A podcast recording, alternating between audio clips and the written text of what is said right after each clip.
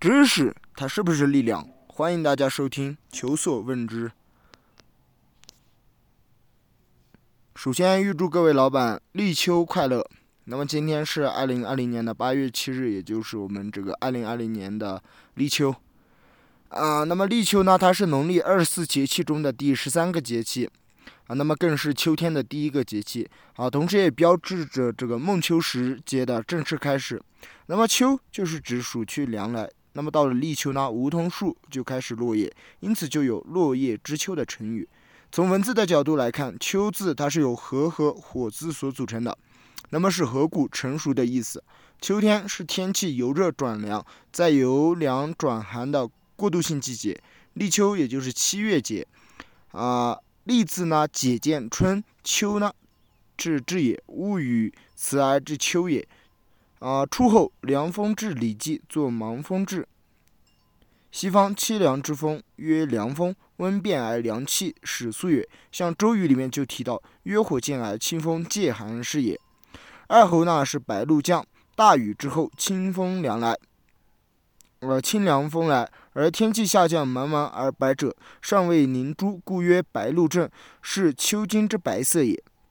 三候寒蝉鸣，寒蝉，《尔雅》当中就提到：“曰寒虫长，小儿亲子者，马氏曰：物生于熟者，其声辨之矣。”宋时立秋这天宫内呢，就要把栽在盆里的梧桐移入到殿内，而到立秋的时辰一到。太史官便要高声奏道：“秋来了！”奏毕，梧桐应声落下一两片叶子，以预报秋之意。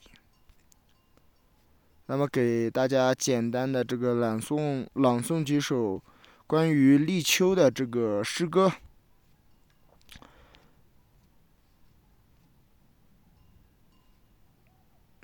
宋朝的这个刘翰呢，他就有一首《立秋》。乳鸦啼散玉屏空，一枕新凉一上风。睡起秋色无觅处，满街梧桐月明中。左河水有一首《立秋》，诗曰：“一叶梧桐一报秋，稻花田里话丰收。虽非盛夏还伏虎，更有寒蝉唱不休。”唐朝的李益有一首《立秋前一日揽镜》。万事萧声外，生涯在镜中。唯将两鬓雪，明日对秋风。当代的这个许书信呢，他有一首《立秋》诗曰：“持书见凉长唱息，长空雁阵岭南飞。与君携手花间舞，夜露沾鞋又湿衣。”唐代的齐哲会人会语当中就有一首《五律立秋》：“感恨方始夏。”飘然过立秋，韶光何太素。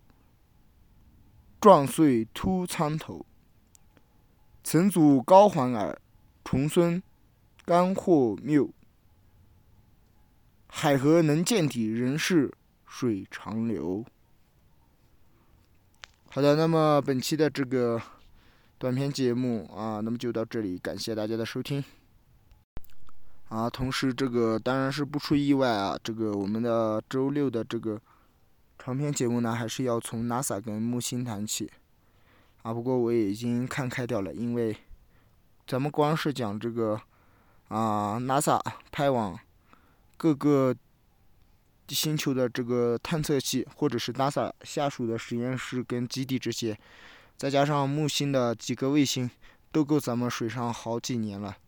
所以我还是比较乐观的，啊，欢迎啊，希望大家能够持续的订阅、关注、转发，感谢大家的收听。